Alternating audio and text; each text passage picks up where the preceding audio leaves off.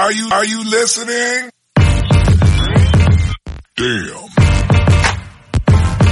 Uh. ¿Qué pasa, bowlers? Bienvenidos a Massive Ball, tu podcast de opinión de la mejor liga de baloncesto del mundo.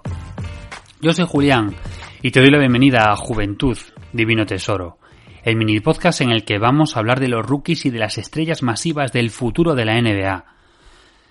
Después de un largo camino de 64 partidos, llegamos a la última etapa de nuestro recorrido, que serán 67, nos quedan tres partiditos. Si alguna vez has hecho el Camino de Santiago o una ruta similar, aunque solamente camines 15 o 20 kilómetros diarios, después de 7 u 8 días seguidos cami caminando y cargando la mochila, pues las piernas acumulan el cansancio, los kilómetros se suman, los kilos en la espalda también se suman. Pues en nuestro camino de la locura de marzo, equipos como UCLA llevan 5 partidos en menos de 15 días. Cuanto más nos acerquemos a la meta, pues ya no solamente por la acumulación de cansancio o por los partidos, sino que también los partidos son mucho más exigentes. Comenzamos el sábado a las 11 y cuarto de la noche y tenemos nuestro primer partido de la Final Four en la que la defensiva Houston se enfrenta a la completísima Baylor. El backcourt de, los Cougars está protegido por Yarru y Grimes, mientras que en la pintura manda Gorham. Ojo porque estos tres fueron respectivamente jugador defensivo de su conferencia, mejor jugador de su conferencia y jugador más mejorado de la conferencia. O sea, tres, eh, pues, lo mejor de la conferencia básicamente de la, de la American Athletic.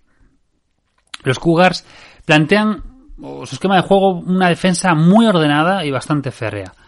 En cambio, en el otro lado tenemos a uno de los favoritos del campeonato y uno de los equipos más completos.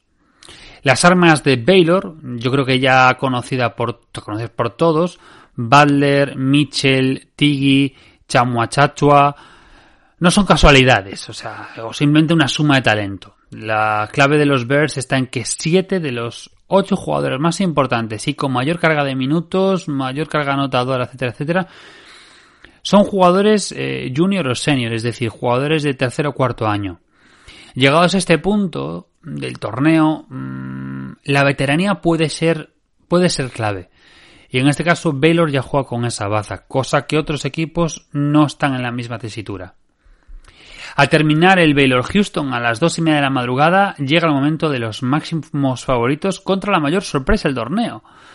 Gonzaga UCLA es, el, es un auténtico partidazo, pero al mismo tiempo que es un auténtico partidazo, es un partido que podría acabar en barrida absoluta, como sucedió con, con contra USC. O sea, eh, Gonzaga barrió con facilidad pasmosa a un grandísimo equipo como USC, que veníamos diciendo y, y llevamos viéndolo durante toda la temporada y durante todo el Madness que, que los Trojans eran buenísimos, pero es que Sachs y Kisper iban tan sumamente sobrados que jugaban caminando. O sea, Isaac con esa sonrisita de, de como decía Andrés Montes, ¿por qué da miel los jugones o los buenos sonríen igual? Pues con esa sonrisita de jugón. Y luego, claro, o sea, ya en este caso, eh, Saki Kisper ya no es solamente por, por la calidad tremenda que tienen ambos, eh, sino también está por la compenetración que tienen entre ellos, o sea, toda esa combinación les hace imparables. Y claro, como nuestra extraña pareja se puede permitir jugar a medio gas, el artista del Madness está siendo Bigotitos Team. Drew podría convertirse en la gran sorpresa del Madness e incluso llevarse el MOP. Recordamos que el MOP era el Most Outstanding Player, lo que sería pues el MVP del torneo. Y eh, sin necesidad de ser el jugador de mayor talento de su equipo. Vaya, otro más como Kyle Guy.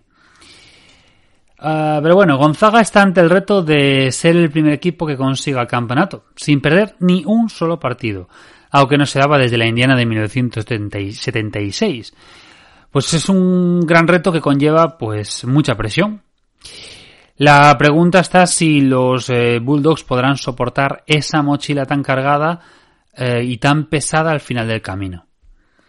Al otro lado se encuentra la cenicienta de este Madness.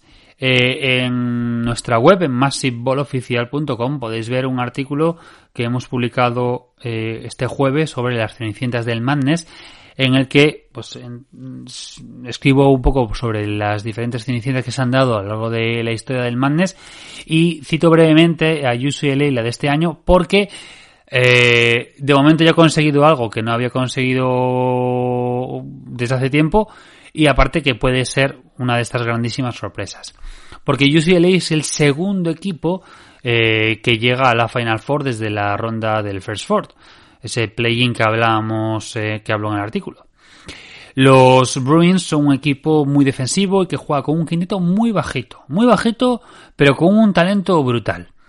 Ya he comentado que me encanta David, David Singleton. Es un triplista maravilloso, con una selección de tiro magnífica. Enchufa casi casi todo lo que lanza. Y sus porcentajes debido a esto son altísimos. A mí, acordaos de este David Singleton. Porque los focos no van, en este caso, a Singleton. Los focos se los llevan todos, pues, eh, Yun Sang, eh, Jaime Jaquez o Campbell. Campbell es ese, ese base que parece el hijo secreto de Bob Marley, que ni sigue Marley y el hijo de Bob Marley se le parece tanto como Campbell.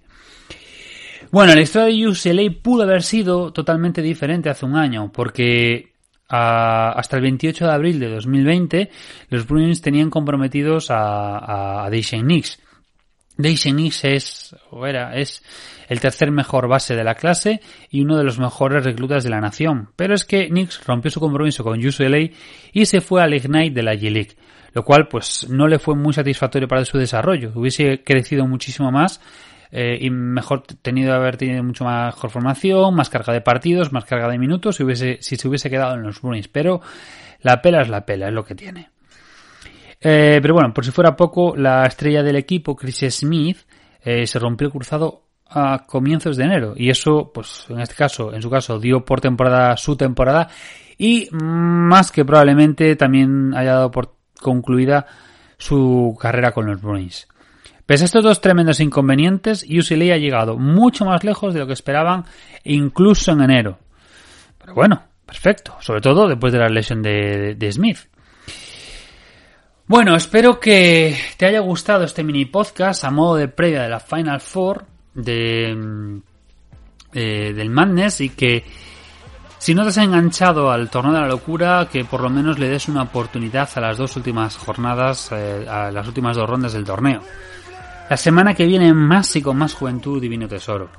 El Mars Madness habrá terminado, pero no te preocupes porque siempre, siempre, siempre y sigue habiendo jovencitos interesantes en la NBA y futuras estrellas de la mejor liga de baloncesto del mundo. Muchas gracias por escuchar y recuerda que si nos das like y comentarios en iVoox y reseñas en Apple, en Apple Podcast o donde sea que lo estés escuchando, nos ayudas muchísimo a estar mejor posicionados y por lo tanto a crecer más. Que tengas muy buena semana y recuerda, los jóvenes son el futuro.